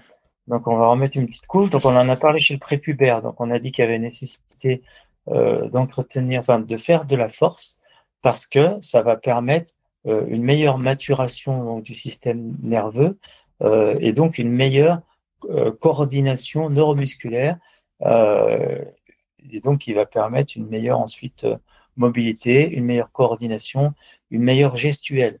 ça, c'est extrêmement important d'améliorer donc l'activation neuromusculaire. Donc, on sait que euh, au niveau du muscle, par exemple, il y a besoin de développer ce qu'on appelle euh, la, synchronisation, c'est-à-dire euh, ben, le lien entre l'activation nerveuse et la réponse musculaire. Ça, c'est important. et puis ensuite, le développement musculaire, alors, d'un premier temps, il se fait justement par l'activation neuromusculaire chez le prépubère, et en post-puberté, il va se faire d'une manière différente, et notamment par l'hypertrophie. On a dit tout à l'heure que chez le jeune, il n'y avait pas d'hypertrophie, chez le jeune prépubère avant l'adolescence, parce que le système hormonal n'était pas développé, et notamment, il n'y avait pas de testostérone. Donc, pas de testostérone, pas d'hypertrophie. L'hypertrophie, c'est quoi? C'est un gain de force par une augmentation du volume musculaire. Mmh euh, et, comment ça se fait? En fait, on a deux phénomènes euh, dont on a peut-être déjà parlé, qui sont donc l'hypertrophie. En fait, c'est l'augmentation de chaque fibre en taille hein, de chaque fibre neuromusculaire, quand je dis en taille, c'est en diamètre, chaque fibre neuromusculaire, enfin chaque fibre musculaire, pardon, du muscle concerné augmente de taille. Donc au final, ben, c'est le muscle tout entier qui augmente de taille. Et la deuxième, le deuxième phénomène, c'est ce qu'on appelle l'hyperplasie, c'est-à-dire une même fibre musculaire se décompose en deux fibres musculaires. Donc ça, ça augmente également la taille, euh, la taille du muscle. Donc, euh, on voit que l'athlète entraîné, en fait, donc il va développer sa force. Alors, ça peut se faire naturellement. Simplement, la pratique du trail augmente la force hein, musculaire mmh parce qu'on est en terrain technique. On sait qu'en force, en montée, par contre, on va être en, on va être en concentrique. Donc, on va augmenter à peu près, on est à 110% de la force qu'on développerait en, en, concentrique à plat, mhm. et puis en descente, on est en excentrique, et là, on développe une force qui est très importante, d'à peu près 130%, la force qu'on développerait en concentrique à plat. Donc, euh, donc ce sont des, des, phénomènes importants, ça veut dire qu'en en, sur le terrain, simplement par le fait de monter et descendre, on développe déjà sa force plus que si on le faisait à plat. Donc un coureur de trail développe une force musculaire plus importante qu'un coureur à plat. Et ça, comment on le remarque ben, Si un coureur à plat, on lui fait faire une, simple, qui court toujours à plat, hein, on lui fait faire une descente sur une demi-heure, par exemple, et ben le lendemain, on va relever des douleurs musculaires extrêmement importantes, on va avoir un taux de CPK, donc qui sont des, des enzymes qui sont marqueurs de la lise musculaire, qui peuvent être multipliés par 9. Ça veut dire que l'athlète a des douleurs musculaires extrêmement importantes. Il y a ce qu'on appelle une lise musculaire, une destruction donc de la cellule musculaire et de, du squelette protéique en fait de chaque cellule. Voilà ces phénomènes-là. La, courbature, c'est ce qui exactement, qui va générer des courbatures avec un effet maximal à 24-48 heures et jusqu'à 72 heures. Certains les gardent un peu plus longtemps. Euh, donc ça, ça montre bien que le trail, notamment la descente, c'est un effort vraiment spécifique. Mmh. Et ensuite, bien entendu, on peut développer cette force par, euh, par des exercices musculaires, par du renforcement, puis ensuite par de la musculation avec charge. Mais cette musculation avec charge, moi par exemple, je ne la débute pas euh, chez l'athlète avant 18 ans et en étant sûr qu'il soit euh, qu'il ait une croissance euh, qui soit aboutie, qui soit mmh. terminée. Voilà. Ça, ça me paraît important. Et puis quand on commence avec des charges, c'est avec des charges légères euh, qui dépassera, qui dépassent jamais même la moitié du poids du corps.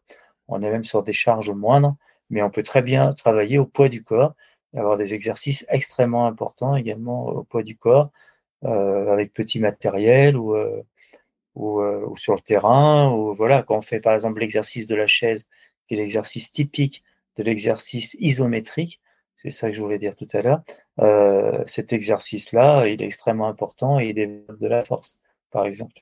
Voilà, il y a tout un tas de choses qu'on va mettre en place. Donc, euh, ce développement de la force, euh, donc, il est important en prépuberté pour améliorer l'activité neuromusculaire et la coordination. Et il est très important également en post-puberté pour continuer au développement de la synchronisation intramusculaire et intermusculaire. C'est-à-dire intramusculaire, c'est on va améliorer la coordination entre chaque fibre musculaire. Ça, c'est important. Et ça, c'est l'apprentissage. C'est-à-dire si je n'ai pas développé mon système neuromusculaire avant, eh ben, je suis gauche, je suis maladroit, j'ai une mauvaise coordination. Pourquoi? Parce qu'à l'intérieur du muscle, bah, mes fibres sont mal coordonnées. Je vais utiliser les fibres pas en même temps, alors qu'une fois que je suis coordonné, je les utilise en même temps. C'est-à-dire, je vais produire un effort qui est plus efficace et plus rapide. Et puis, on a aussi une coordination intermusculaire, et notamment au niveau des agonistes-antagonistes. Quand je travaille sur mon agoniste, je fais taire mon antagoniste si j'ai une bonne coordination. Si j'ai une mauvaise coordination, je vais avoir des mouvements parasites. Et là aussi, ben, je vais être moins bon parce que je vais, je vais utiliser plus d'énergie pour un même mouvement. Donc ça, c'est très important, ces deux types de, de synchronisation et de coordination intra- et intermusculaire. Et ça, je, l'obtiens que si j'ai travaillé déjà en prépuberté. Ça sera bien plus facile de l'obtenir. Et ensuite, en post-puberté, eh ben, je continue à développer ma force parce que alors ça va continuer à, améliorer euh, ma densité osseuse notamment, mais je vais développer ma force via euh, le phénomène euh, d'hypertrophie qui est un phénomène extrêmement important. Voilà. Et puis donc tous ces bénéfices, donc j'augmente aussi mon endurance musculaire et on sait combien c'est important en trail, ça fait partie de tous les modèles maintenant de performance de la force, que ce soit du, de la course de montagne jusqu'à l'ultra, euh, l'endurance musculaire, c'est la capacité à reproduire un effort d'une certaine intensité et sur une certaine durée. Et puis la force, ça va augmenter les habiletés motrices, ça améliore la sensibilité à l'insuline, ça veut dire euh, ça améliore la combustion euh, des graisses et ça augmente la construction musculaire. Donc on a vu le lien tout à l'heure par rapport au poids. Ça améliore la densité osseuse, donc ça diminue le risque de blessure osseuse ça diminue euh, enfin tous les risques de blessures, ça augmente la capacité aérobie, donc les risques aussi cardiovasculaires, donc ça en est plus là chez les adultes, euh, et puis ça augmente aussi le bien-être psychologique, euh, et ça tous ceux qui font, qui pratiquent de la force le disent. Donc vous voyez, c'est une somme de bien-être, et on n'a quasiment aucun point négatif si on le pratique avec en étant aidé par un préparateur physique. Ça me paraît également important par la bonne gestuelle dès lors qu'on produit des gestes, notamment avec de la force ou avec des charges. Très bien. Bon, que du positif au renforcement musculaire, euh, que ce soit chez, l'enfant ou chez l'adolescent. Très bien. Euh, on va aborder un dernier sujet, si tu veux bien, qui est la structuration de l'entraînement chez les jeunes sportifs. Est-ce que, euh, à l'instar de ce qu'on disait dans d'autres d'autres épisodes, euh, mésocycle, microcycle, macrocycle, on peut respecter le même le même schéma de structuration? Alors oui, on peut respecter le même schéma. Ce qui va varier, en fait, euh, c'est la progressivité dans les charges de travail. C'est-à-dire qu'on va commencer, bien entendu, par des charges moindres comparativement à l'adulte entraîné chez, chez le jeune. Ça, ça paraît évident. Alors, je rappelle ce qu'est la charge. La charge, c'est une combinaison. C'est pas que du volume, ça se mesure pas que par des kilomètres. La charge, c'est la combinaison entre un volume de travail et en trail, on va le définir plus par un volume horaire, mmh euh, une intensité, l'intensité à laquelle on va effectuer ce travail, euh, c'est aussi la spécificité de ce travail, et notamment trail, bah, si on fait du la montée, descente ou si on est cap là, ça c'est important. La spécificité, c'est toujours par rapport à la discipline. Et puis, c'est également la fréquence du travail, c'est-à-dire combien de fois je m'entraîne par semaine. Donc ça, c'est important de connaître ces paramètres-là, parce que quand on va augmenter la charge de travail chez le jeune, on va jouer sur tous ces paramètres, et notamment, on peut jouer plus que chez l'adulte, sur la fréquence sur la fréquence d'exercice. Un jeune qui s'entraînait trois fois, on va passer à quatre fois ça va permettre d'augmenter assez fortement la charge. Alors qu'un adulte qui s'entraîne cinq fois, qui est déjà euh, bien entraîné, généralement, s'il s'entraîne cinq fois, c'est qu'il ne peut pas en faire plus, ou trois fois, ou quatre fois, ou six fois, c'est qu'il n'a pas la capacité d'en faire plus, soit physiquement, soit souvent professionnellement, parce qu'il a un boulot à côté, et donc c'est bien de faire l'entraînement, mais il faut pouvoir le récupérer, sinon ça sert à rien, on court droit à la blessure. Donc la grosse différence, voilà, chez le jeune, parfois on a des augmentations de charge d'une année sur l'autre de 30 à 40 parce que l'athlète, par exemple, passe du, bac à, euh, un sport-études où il a bien plus de temps d'entraînement. Donc, du coup, on va pouvoir augmenter les charges par un ou deux entraînements supplémentaires. Et là, ben, on augmente de, oui, de 30-40% les charges de travail euh, sans nécessairement augmenter la difficulté. Enfin, si, on peut augmenter la difficulté des sciences aussi, mais c'est moins flagrant que l'augmentation du volume, de même que la spécificité peut rester la même, par exemple. Euh, et le rapport entre, entre intensité et volume peut rester également le même. C'est simplement le nombre de séances qui va augmenter.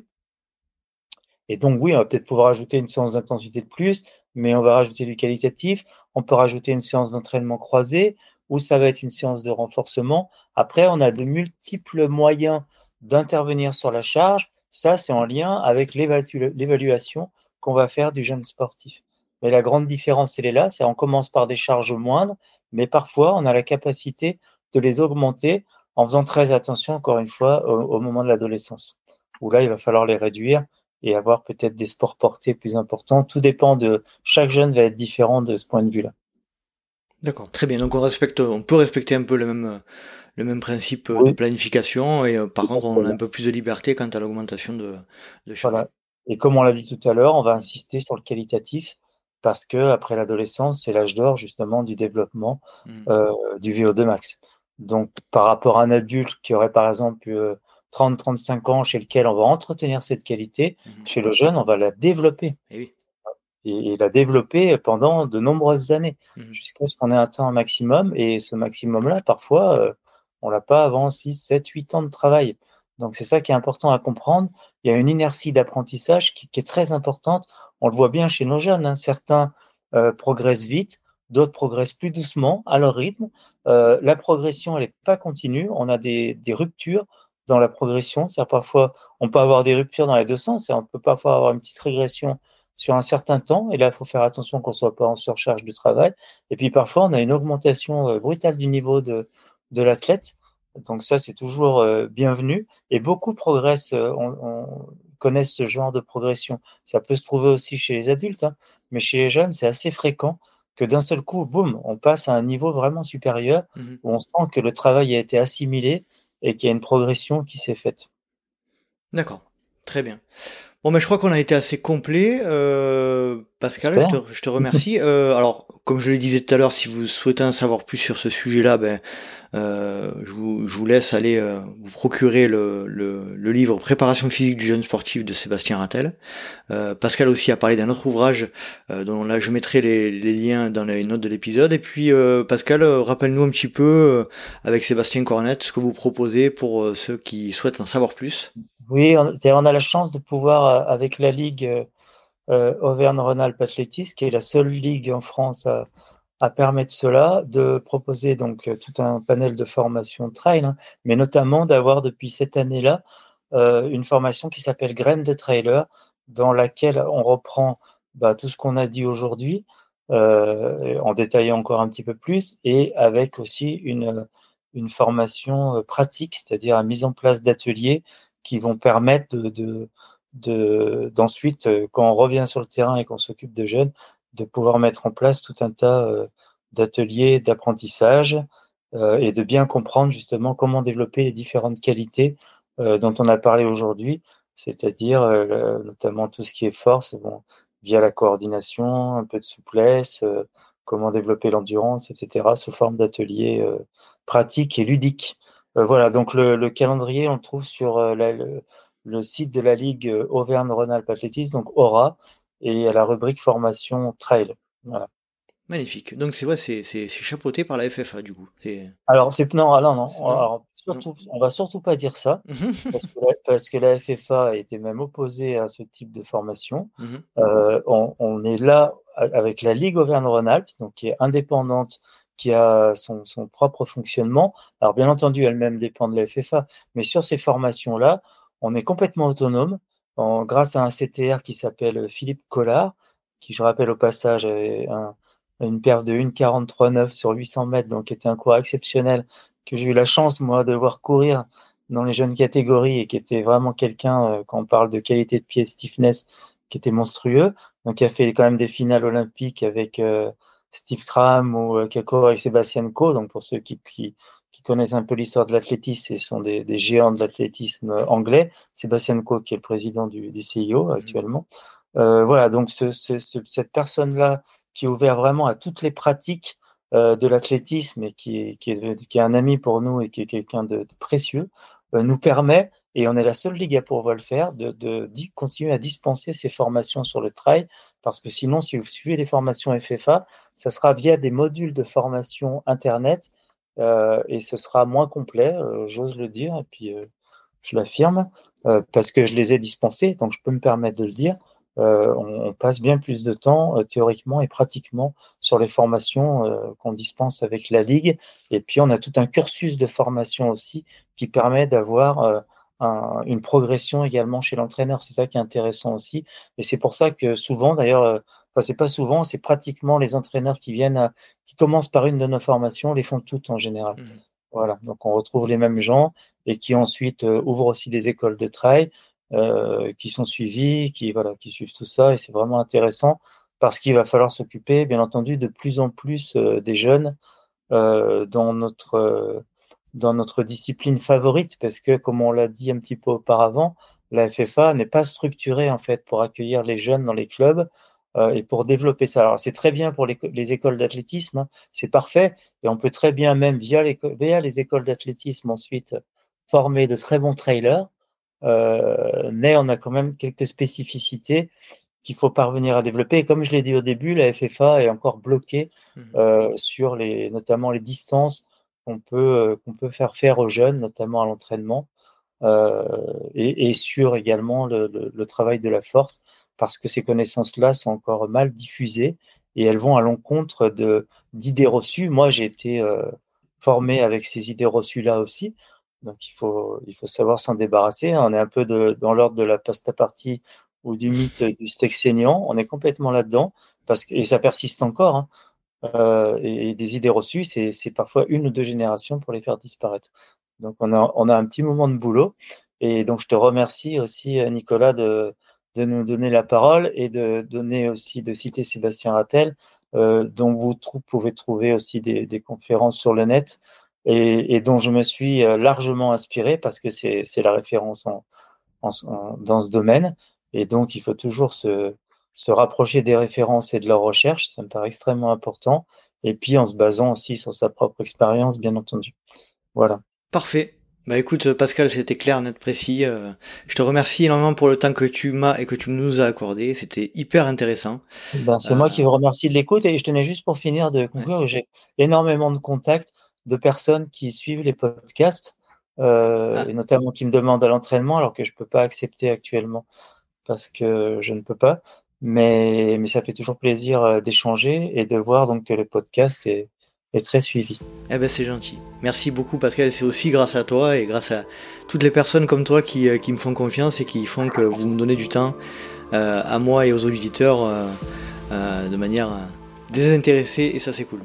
Voilà, je te remercie Nicolas et, et, et bonne pratique à, tous. Merci beaucoup Pascal. Salut, merci à bientôt. Au revoir. Salut. Et voilà, cet épisode est à présent terminé. J'espère que vous avez appris quelques éléments concernant les jeunes et le trail.